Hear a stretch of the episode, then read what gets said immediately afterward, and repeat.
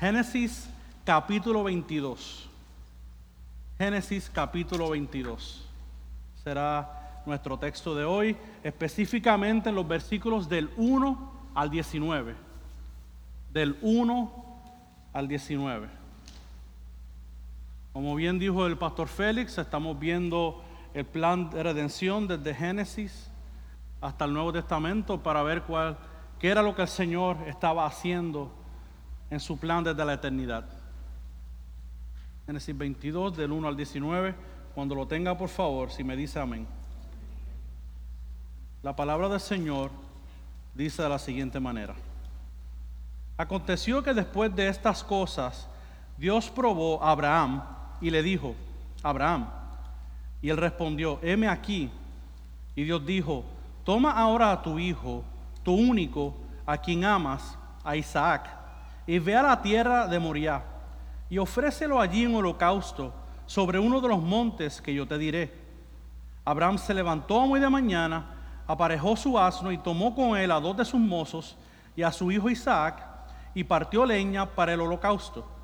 Y se levantó y fue al lugar que Dios le había dicho. Al tercer día alzó Abraham los ojos y vio el lugar de lejos. Entonces Abraham dijo a sus mozos, quedaos aquí con el asno, yo y el muchacho iremos hasta allá, adoraremos y volveremos a vosotros. Tomó Abraham la leña del holocausto y la puso sobre Isaac, su hijo, y tomó en su mano el fuego y el cuchillo, y los dos iban juntos. Y habló Isaac a su padre Abraham, y le dijo, Padre mío.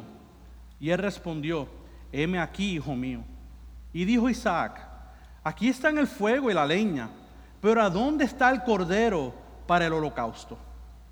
Y Abraham respondió, Dios proveerá para sí el cordero para el holocausto, hijo mío. Y los dos iban juntos.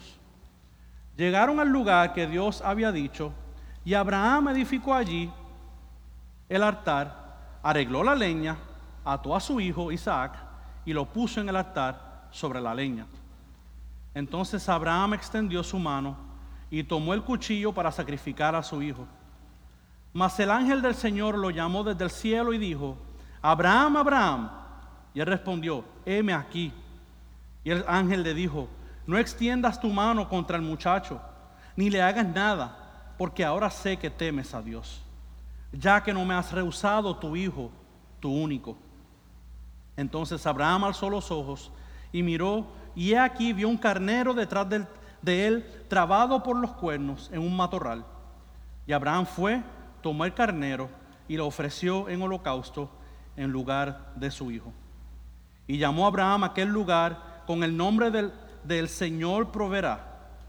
Como se dice hasta hoy, en el monte del Señor se proveerá el ángel del Señor llamó a Abraham por segunda vez desde el cielo y dijo, por mí mismo he jurado, declara el Señor, que por cuanto has hecho esto y no me has rehusado tu hijo, tu único, de cierto te bendeciré grandemente y multiplicaré en gran manera tu descendencia como las estrellas del cielo y como la arena en la orilla del mar, y tu descendencia poseerá las puertas de sus enemigos y en tu simiente serán bendecidas todas las naciones de la tierra, porque tú has obedecido mi voz. Entonces Abraham volvió a sus mozos y se levantaron y fueron juntos a Berseba y habitó Abraham en Berseba. Dios añada bendición a su palabra. Puede sentarse.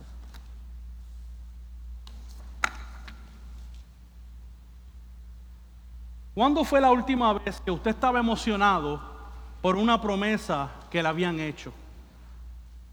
Desde niño estamos muy familiarizados con las promesas, porque nos enseñan que con una promesa viene una garantía, una garantía de que algo se cumplirá.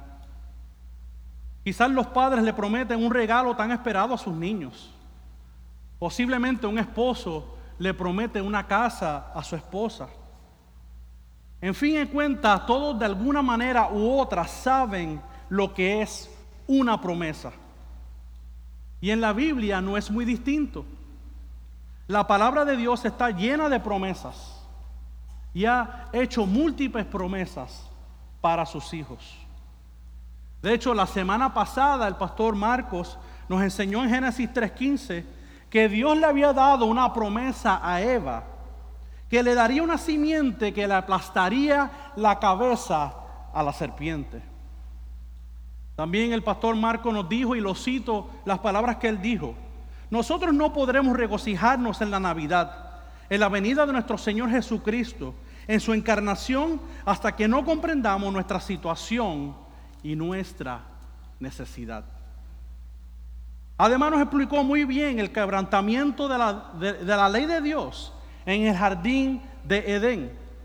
Y cómo esto nos afectó también a nosotros, a toda la humanidad, donde trajo muerte espiritual. Y terminó ese texto o esa predicación en darnos una esperanza en la persona de Cristo, que sería la simiente que le aplastaría la cabeza a la serpiente. Hoy de igual forma necesitamos entender que no hay forma que podamos comprender la encarnación y la redención de nuestro amado Salvador Jesucristo en el final de los tiempos si no entendemos que Cristo es la promesa que hace que todas las demás promesas sean posibles. Y efectivamente es por esto que me ha tocado y se me ha sido encomendado este pasaje de Génesis 22 para ver cuál fue esta promesa que Dios le había hecho a Abraham. Por eso he titulado el sermón de esta mañana La promesa de Dios. La promesa de Dios. Y antes de ir de lleno ya al pasaje de Génesis 22, permítame darle un contexto literario breve, un contexto de lo que estaba ocurriendo antes de llegar a este capítulo 22. Después que Abraham sale de Sodoma y Gomorra y el juicio que Dios había pasado por estas ciudades, Abraham se dirige y se establece en Gerar. Gerar estaba al sur de Gaza. En este relato vemos que Abraham se encuentra con el rey Abimelech. Y Abraham, por miedo a que lo mataran, por quedarse con su esposa Saraí, ya que era hermosa de parecer, él le pareció decirle al rey que ella era su hermana. Y para hacer esta historia larga, corta, en la providencia de Dios, se entera el rey que Saraí es mujer de Abraham. Y Dios libra a Abimelech en cometer un grave error con Saraí. Pero mire qué grandioso. Aún Abimelech, conociendo el error de Abraham, él decide pasar por alto este acontecimiento. Y Abimelech reconoce que Dios está con Abraham. Terminan haciendo las paces. Si usted quiere conocer un poco más, vaya al capítulo 21 para que sepa qué aconteció ahí. Pero ahí es donde nos encontramos. A terminar, terminan las paces Abraham y Abimelech y entonces el pasaje comenzamos con el capítulo 22 de Génesis, donde comenzaré con los primeros tres versículos donde he puesto esto como el subtema de que el Dios que pone a prueba, el Dios que pone a prueba. Dios probó a Abraham, así como comienza el versículo 1 de nuestro pasaje. ¿Y de qué consistía esta prueba? Esta prueba consistiría en que Abraham debía de ofrecer su único hijo en holocausto al Señor sobre la tierra de Moria. Casi nada. No le, no le pidió nada. Más que le dijo, entrega todo lo que tienes. La pregunta que nos debemos hacer aquí es, ¿por qué Dios tendría que probar a Abraham? ¿Por qué Dios le pediría un sacrificio tan costoso a Abraham de quitarle su único hijo? Desde Génesis 12, Dios le viene dando a Abraham la promesa de que Él sería el padre de una gran multitud, de que todas las naciones serían bendecidas por medio de Él. Vez tras vez Dios reitera esta promesa y Dios hasta hace un pacto con Abraham de que le daría una tierra como posesión suya. De hecho, en Génesis 15 la escritura nos dice que la, fe de Abraham le fue contada como justicia. Entonces nos hacemos la pregunta otra vez. ¿Qué necesidad tenía Dios de demandar una exigencia tan alta a Abraham. Y es por esto que necesitamos conocer el todo de la historia de la redención. Siempre que Dios salva a alguien, esa persona es probada. El hecho de que la salvación es por fe no significa que no tenemos que mostrar esta fe mediante, mediante nuestra vida. Es fácil servirle a un Dios que no demande nada de ti. Es fácil decir que yo tengo fe mientras mi vida demuestre lo contrario. El Dios que salvó a Abraham, el Dios que nos ha salvado a nosotros, es un Dios santo. Él es un Dios santo. Demanda lealtad. Demanda que nosotros pongamos nuestra fe en práctica. Y Abraham era de demostrarle a Dios que si verdaderamente su fe era genuina o si era un asunto simplemente de la boca para afuera. ¿Verdaderamente tú me amas, Abraham? ¿Te importa más tu hijo que mi gloria? Por otro lado, cabe notar que la tierra donde Dios envía a Abraham para llevar a cabo el sacrificio es la tierra de Moriah. ¿Y por qué esto es importante? Porque en el monte Moriah es el lugar donde más tarde en la historia el rey Salomón edificaría el templo donde se llevaría a cabo los sacrificios. Si usted está familiarizado con el Antiguo Testamento, el templo era el lugar donde se ofrecían los sacrificios al pueblo, donde iba el sumo sacerdote y ofrecía estos sacrificios. Además, después que Dios le presenta esta prueba a Abraham, Dice el texto que se levantó muy de mañana para preparar el asno, la leña y todo lo que componía su viaje al monte. Yo me imagino que Abraham no habrá dormido la noche. Yo me imagino que Abraham estaba sufriendo, estaba en agonía, estaba preguntando lo más seguro en su mente, ¿por qué él tendría que hacer esto? Definitivamente que no era un asunto fácil para Abraham. Y a mí me pareció leyendo eh, un comentario bíblico, ah, leyendo a uno de los padres de la iglesia, conocido como Orígenes. Él hizo una pregunta bien importante. La pregunta que él hizo fue la siguiente. ¿Por qué Dios no los dirigió al monte primero y luego le dio la orden de sacrificar a su hijo? ¿Por qué? Vamos a contestarla. Él dice esto. Porque mientras camina, mientras hace el viaje, a lo largo de toda su jornada, él podría ser destrozado con sus pensamientos. Por lo tanto, podría ser atormentado por la orden opresora.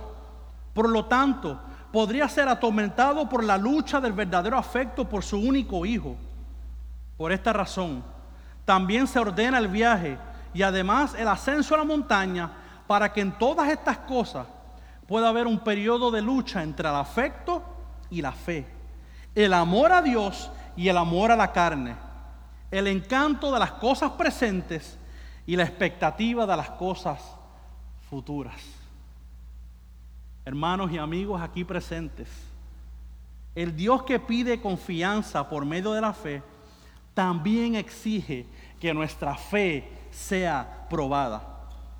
Pide nuestra lealtad, Él pide nuestra obediencia, esa obediencia es la evidencia que amamos a Dios que cualquier otra cosa en el mundo. Esto me lleva a la segunda parte de este sermón, versículos del 4 al 14, titulada como el Dios que debe ser adorado. El Dios que debe ser adorado. Ahora vemos que el texto nos dice que pasaron tres días. La jornada era larga. Y su tiempo para meditar en el sacrificio fue aún más evidente. Imagínense, tres días de camino, tres días con la agonía, con los pensamientos. Llevo a mi hijo para sacrificarlo. Señor, ¿qué tú vas a hacer? Imagínense ese momento. Y es interesante notar que el versículo 5 dice que Abraham dejó a sus mozos atrás. Dice que eran hombres jóvenes que andaban con él. que irían con ellos hasta ese lugar para adorar. ¿Y qué vemos aquí primeramente? Aquí vemos que la adoración está vinculada totalmente con la obediencia. Ahora, la obediencia que podemos ver es una obediencia que busca adorar. Por ejemplo, si usted le da la orden a su hijo y su hijo lo hace o le obedece, vamos a decirlo así, pero está peleando y pataleando, ¿usted cree que verdaderamente ese hijo suyo está obedeciendo? Esa no es la obediencia que Dios requiere de nosotros. Obediencia a expensas de no saber lo que hacemos o buscar aparentar algo por mi obediencia no es la obediencia que Dios busca. Es una obediencia que salga del corazón, que sea genuina, que sea natural. Una obediencia que no tenga un corazón dispuesto a hacerlo, aunque lo haga como quiera, no se para mí no se le puede llamar obediencia. De hecho, puede ser una forma de legalismo. Puede ser que yo hago tal y tales cosas simplemente para que me vean, aunque mi corazón está lejos de Dios. Y yo creo que hay múltiples, eh, múltiples ejemplos de eso en la Escritura. Dios quiere una gente que obedezca por un corazón transformado, no que busquen aparentar algo que no son. Y yo creo que algo similar pasó con Abraham. No había forma que él pudiera fingir su obediencia. Dios estaba requiriendo todo de Abraham. Y déjeme decirle algo, no solamente estaba requiriendo a su hijo, estaba requiriendo aún la misma promesa que Dios le había dado. Porque la promesa era que a través de un descendiente esa promesa se cumpliría. Eso no, eso no era solamente entrega a tu hijo, entrega todo lo que al mismo Dios te había entregado. Pero él conocía la fidelidad de Dios. Él sabía que de alguna manera, si él iba a sacrificar a su único hijo, a Isaac, que Dios de alguna forma lo resucitaría. En el versículo 5, Abraham le dice a sus mozos que ellos adorarían. Y él le dice, y volveremos. Fíjense que habla en plural. Él no dice, no, y después yo vendré con ustedes. No, volveremos con ustedes. Y Hebreos 11 del 17 al 19 nos da claridad en lo que Abraham estaba pensando en ese momento tan crucial. Y es por eso que necesitamos ver el todo de la escritura. Estamos en Génesis, pero vamos a ir a Hebreos para que nos explique lo que estaba pasando en ese momento. El pasaje dice, por la fe Abraham, cuando fue probado, ofreció Isaac. Y el que había recibido las promesas, ofrecía a su hijo, a su único hijo. Fue él quien se le dijo en Isaac, te será llamado descendencia. Él consideró que Dios era poderoso para levantar aún de entre los muertos, de donde también en sentido figurado lo volvió a recibir. Es increíble cuando vamos a este pasaje de Hebreos y nos da la claridad, ya él en su corazón lo había hecho. De hecho, la palabra dice que lo ofreció, pero Vamos a más adelante qué fue lo que pasó. Porque de ahí en adelante vemos a Abraham que pone la leña sobre Isaac y Abraham toma el fuego o lo que se piensa es que él llevó carbón, ¿verdad? Para hacer el fuego y tomó el cuchillo y siguieron sus caminos juntos. Y algo interesante que ocurre.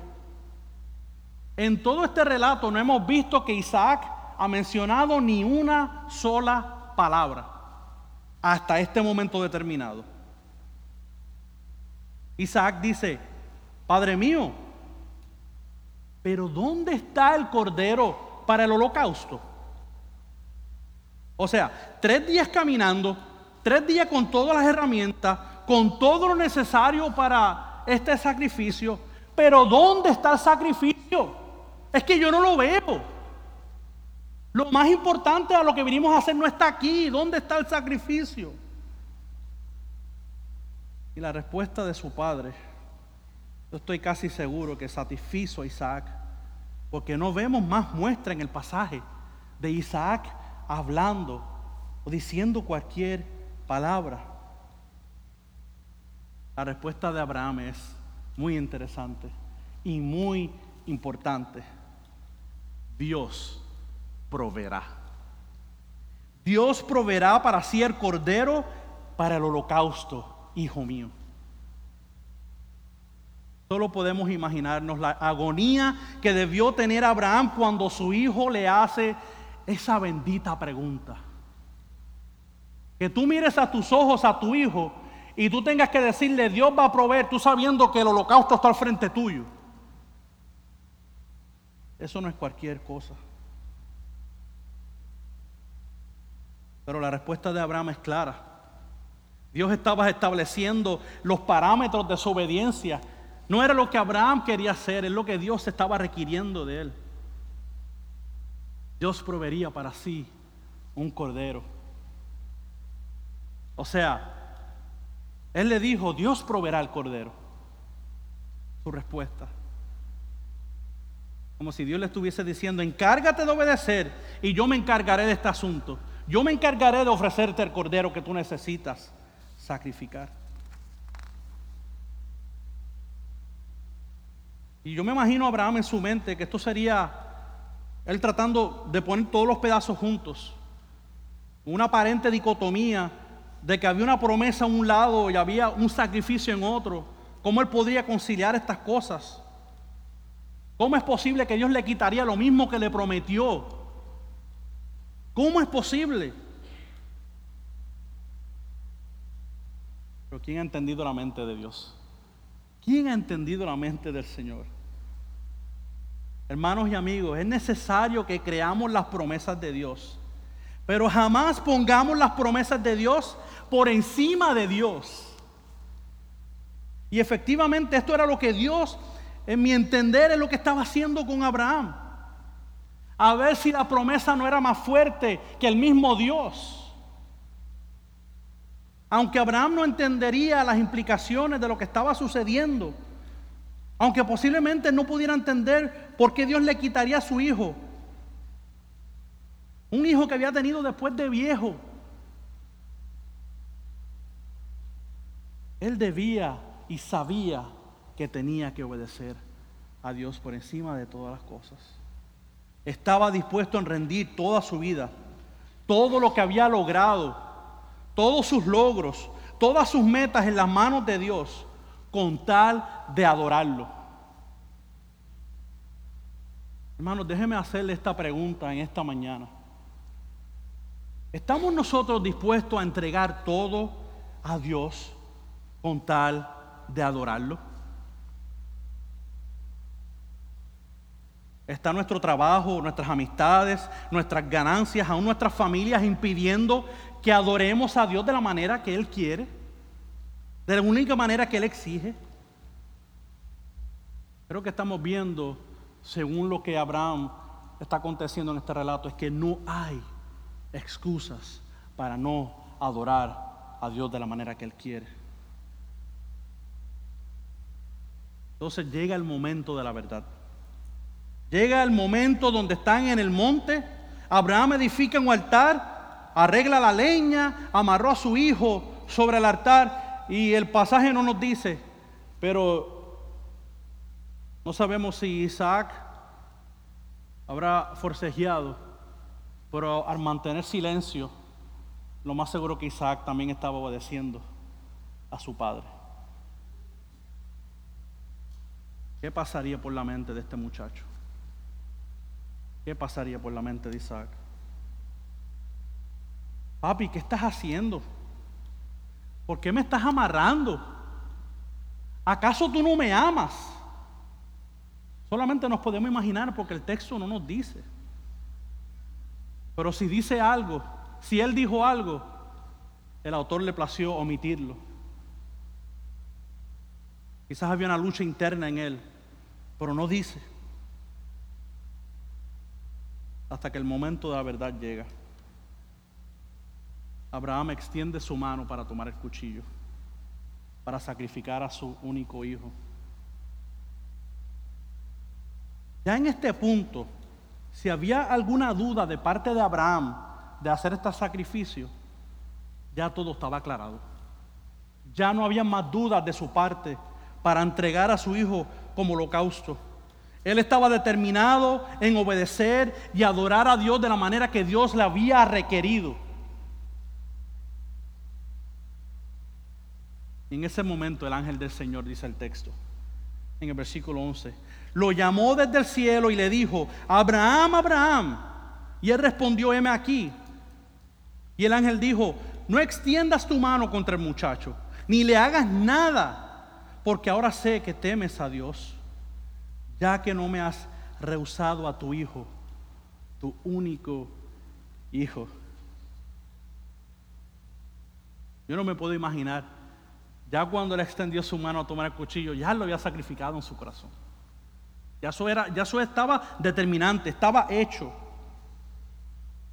Pero Dios, en su soberanía, en su plan eterno, no permitió que Abraham matara a su hijo, porque su corazón ya estaba dispuesto a obedecerle. La fe de Abraham se transfirió en obediencia. Y esa es la forma en que Dios es adorado, hermano. Él sabía que Dios era poderoso para resucitar a su hijo. Por lo cual, aunque es cierto que Abraham no llegó a sacrificar a Isaac, literalmente su corazón ya lo había hecho. Y esa, esa prueba era suficiente para que Dios le dijera, no hace falta que sacrifiques a tu hijo. Yo sé que tú temes a Dios. Dios conoce el corazón, hermano y hermana. Hermano, honremos a Dios, adoremos a Dios. Que nuestra vida de adoración se haga visible por nuestra obediencia. Y el hecho que Abraham no haya sacrificado a su hijo Isaac físicamente no quiere decir que no hacía falta un sacrificio. Sí hacía falta un sacrificio. Lo que pasó fue que Dios mismo había ofrecido el sacrificio. El versículo 3 nos dice que cuando Abraham, Abraham alzó su vista y vio un carnero detrás de él, de un arbusto atascado. ¿Se acuerda la pregunta de Isaac? ¿Dónde está el cordero? ¿Dónde está? Dios había provisto uno había provisto un carnero, porque cuando Abraham lo ve, lo, lo toma y lo ofrece a Dios en lugar de ofrecer a su hijo Isaac. Yo espero que usted tenga una mentalidad por donde yo estoy yendo, hermano. En ese momento todas las preguntas de Abraham, la agonía por la que estaba pasando, aún la pregunta de su hijo Isaac, fue respondida por el sacrificio que Dios proveyó. El Señor proveerá. Y ese fue el lugar donde Dios, eh, eh, donde Abraham le puso ese nombre. Dios proveerá, como dice en el hebreo, Yahweh Jireh, como dice la reina Valera, Jehová Jireh. la última parte de este sermón, versículos del 15 al 19, que he titulado como el Dios que es fiel a su promesa. El Dios que es fiel a su promesa. Después que Abraham es probado, después que Abraham sacrifica el carnero provisto por Dios, el ángel del Señor reitera y confirma la, confirma la promesa que ya le había sido dada a Abraham en Génesis 12. Y obviamente por falta de tiempo no iremos allí, pero lo puede apuntar y buscarlo en sus hogares. Mira lo que dicen los versículos del 16 al 18 de nuestro pasaje del capítulo 22. Por mí, por mí mismo he jurado, declara el Señor, que por cuanto has hecho esto y no me has rehusado a tu hijo, tu único, de cierto te bendeciré grandemente y multiplicaré en gran manera tu descendencia como las estrellas del cielo y como la arena en la orilla del mar y tu descendencia poseerá la puerta de sus enemigos, y en tu simiente serán bendecidas todas las naciones de la tierra, porque tú has obedecido mi voz. Al principio comencé con la pregunta, ¿por qué era necesario que Dios pusiera a prueba a Abraham? ¿Acaso Dios no sabe en su omnisciencia que Abraham le iba a ser obediente? ¿Acaso Dios no sabía que Abraham tenía temor de Dios? Sabemos que Dios es omnisciente y Dios conoce todas las cosas. Dios no necesitaba confirmar la fe de Abraham porque Dios no supiera, pero para que Abraham supiera dónde estaba su lealtad. La obediencia de Abraham fue producto de una fe genuina en Dios. Pero es importante que la promesa no descansara ni siquiera en la fe, ni en la obediencia de Abraham, pero en la fidelidad de Dios de dar su promesa. Porque es fácil tomar ese versículo 18 y ver como que la promesa le sería dada a Abraham por su obediencia. Pero es importante conocer que la obediencia mostró que Abraham verdaderamente había creído en Dios y que el plan de Dios no fallaría.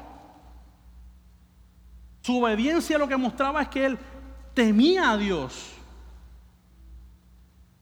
Y queridos hermanos, necesitamos entender que aún nuestra salvación, que aunque es solo por fe, también nuestra obediencia es parte de la obra de Dios.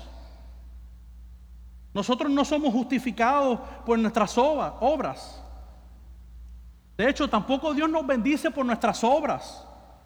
Pero la escritura nos muestra que a Dios le place cuando le obedecemos. Y es la manera que Él ha determinado. Inclusive la palabra nos dice que tendremos galardones en el cielo por la vida que vivamos aquí, ahora, hoy y mañana. Y en la epístola de Santiago nos enseña que somos, no somos justificados aparte de nuestras obras. Es solo por la fe, pero no una fe que está sola. Es una fe que va bien acompañada por la transformación que ha hecho Dios en nuestras vidas. Y con Abraham no fue nada diferente. Con Abraham no fue nada diferente. Estaba demostrando la obra que Dios había hecho en él. Pero ¿de qué consistió esta promesa que Dios le había dado a Abraham? ¿De qué consistía la promesa? Pues la promesa consistía de multiplicar su descendencia de que su descendencia poseería las puertas de sus enemigos y que en sus simientes serían bendecidas todas las naciones de la tierra, todas las familias de la tierra serían bendecidas. Sí, Dios cumplió esta promesa. Dios le dio una descendencia a Abraham que sería llamada el pueblo de Israel. A ellos Dios los escogió para que fueran faro y luz a las naciones. Y a ellos Dios les hizo conquistar las puertas de sus enemigos. Pero usted me preguntará, pero pastor, si ya hubo ese cumplimiento, si ya Israel cumple esto, ¿qué tiene que ver todo esto con nosotros? ¿Para qué usted sacó tiempo esta mañana para reunirnos aquí para algo que ya había acontecido? Para que podamos aprender, además de la vida, de fe y obediencia de Abraham. Además de eso, necesitamos entender cómo esta promesa nos afecta. Ya el relato se terminó. Vamos a ver qué parte tiene la iglesia en este asunto. He dado algunas aplicaciones para poder llevárnoslas a nuestra casa. Por medio del Antiguo Testamento Dios nos está enseñando y dirigiéndonos hacia una revelación mayor. El evento en el monte Moriah tipificaría o sería una sombra que nos señalaría a una obra más grande en el sacrificio de nuestro Señor Jesucristo. Dios pondría a Abraham a prueba por lo que el mismo Dios tendría que hacer una realidad en el futuro. Lo que Abraham no hizo en ofrecer su hijo, Dios le estaba mostrando a él el Evangelio de antemano, lo que Dios tendría que hacer con su Hijo Jesucristo. Abraham entregaría a su único hijo de manera figurativa para que Dios lo entregara de una manera física, su único hijo en la cruz del Calvario. Y fíjese algo muy interesante.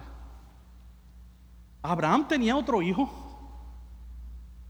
se llamaba Ismael, pero dice el pasaje que Isaac era el único hijo. Esto no niega que Abraham tendría otro hijo, pero a mi entender esto lo que significa es que Isaac, al ser el hijo de la promesa, sería el único en su clase refiriéndose que no sería por ningún otro que vendría la promesa. Por aún esto todavía se queda corto con la revelación mayor que vemos en el, en el Nuevo Testamento. Porque esto nos señala el verdadero Hijo por el cual serían benditas todas las familias de la tierra, nuestro Señor y Salvador, Jesucristo. Es decir, la muerte que le tocaría a Isaac la llevó un carnero en el Evangelio podemos ver que la muerte que te tocaba a ti, a ti, a ti y a mí, la llevó Jesucristo. Y esto se conoce en términos teológicos como la expiación penal sustitutiva. ¿Y qué significa esto? Y esto significa que la pena que nos tocaba a nosotros por nuestros pecados fue llevada por un sustituto el sustituto llevaría todo el peso de la ira de Dios.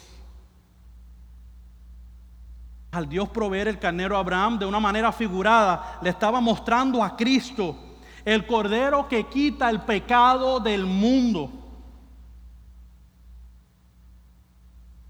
Entonces Dios nos está mostrando el Evangelio por medio de la obediencia de Abraham en ofrecer a su hijo Isaac. Estamos viendo la expiación, el sacrificio.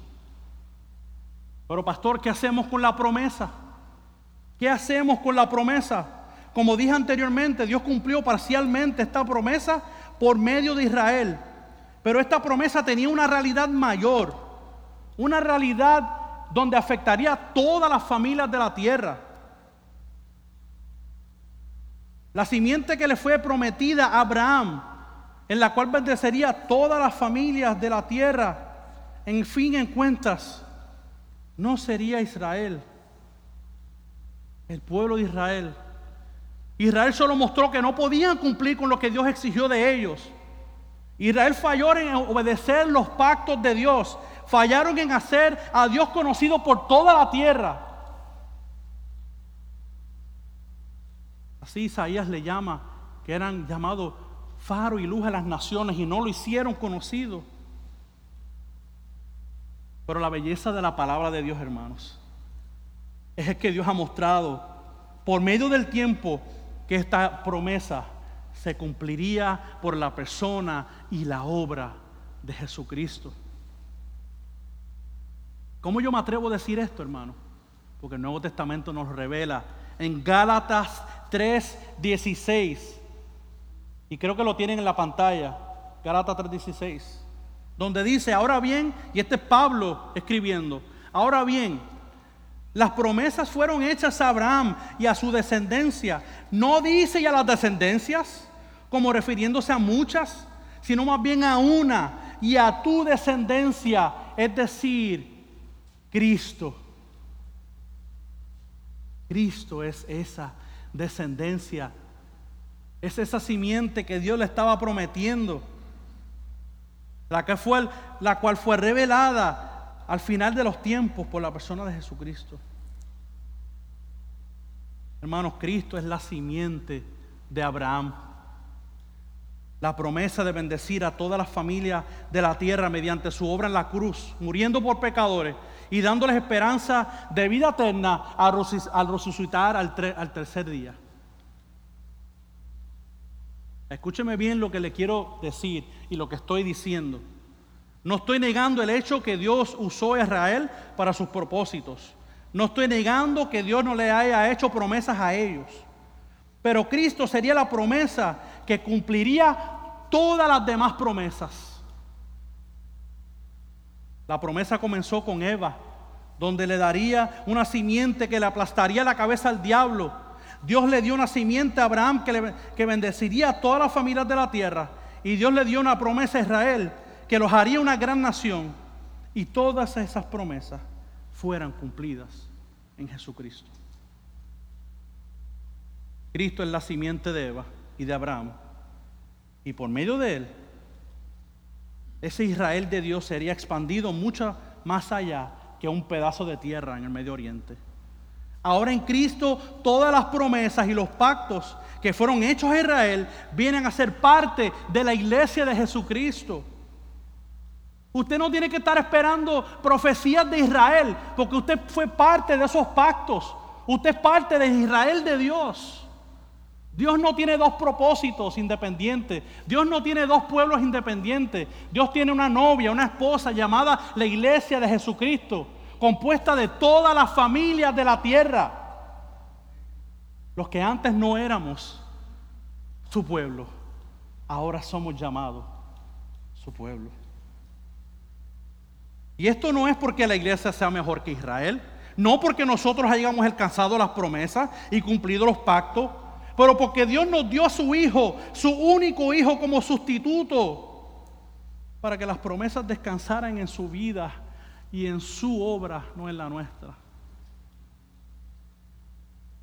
Hermano, y esto lo podemos ver aún más claro en la carta de Romanos, capítulo 9, versículos del 1 al 8 y ya voy concluyendo.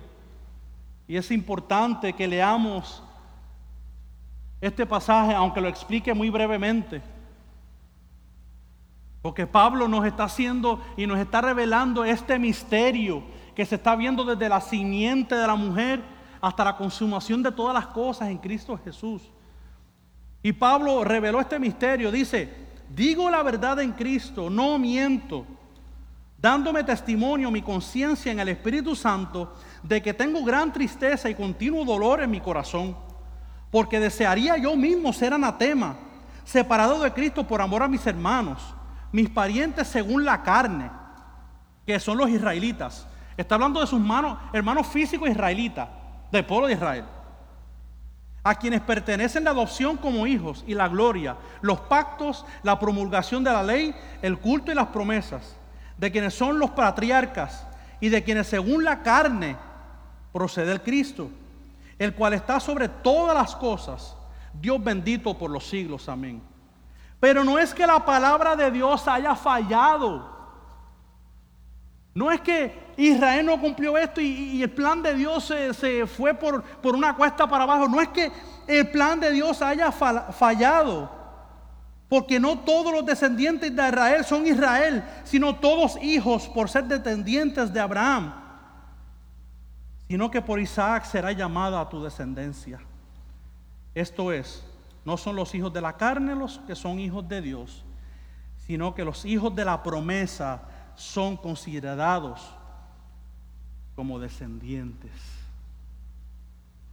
Por si usted no lo sabía, si usted está en Cristo, y Jesucristo su Salvador, usted es parte de esta promesa. La descendencia no era una descendencia física, era una espiritual y era de ser recibida por medio de la fe. Somos hijos de la promesa.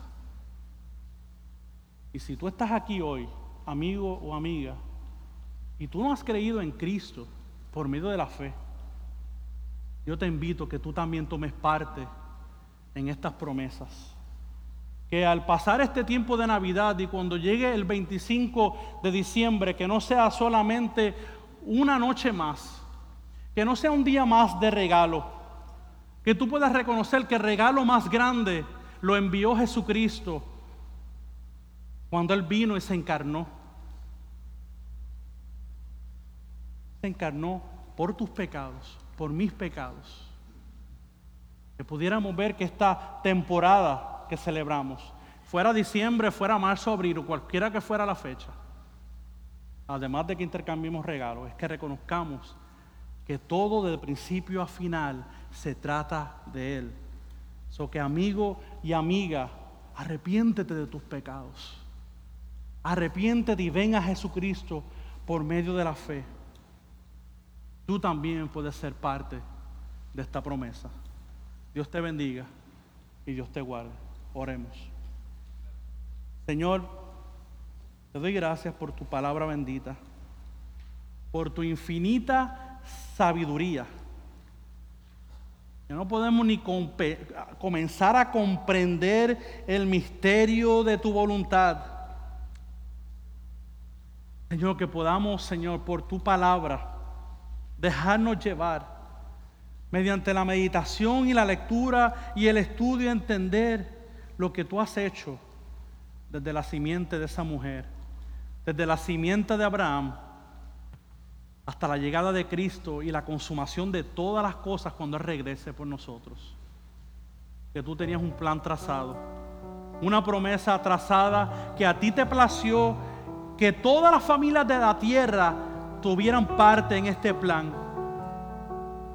Que fueran de Jamaica, de Puerto Rico, de Dominicana, de Cuba, de Estados Unidos, de Canadá, que no importara de qué país, Señor. Que allí tú tienes gente y tú tienes pueblo tuyo, Señor. Por esa gran promesa que tú le hiciste a Abraham. Por esa gran promesa que tú le hiciste a Eva, Padre. Que obtendríamos la redención de nuestros pecados por medio de la fe. Gracias Señor por este acto tan maravilloso y que ahora al final de los tiempos podemos ver más claramente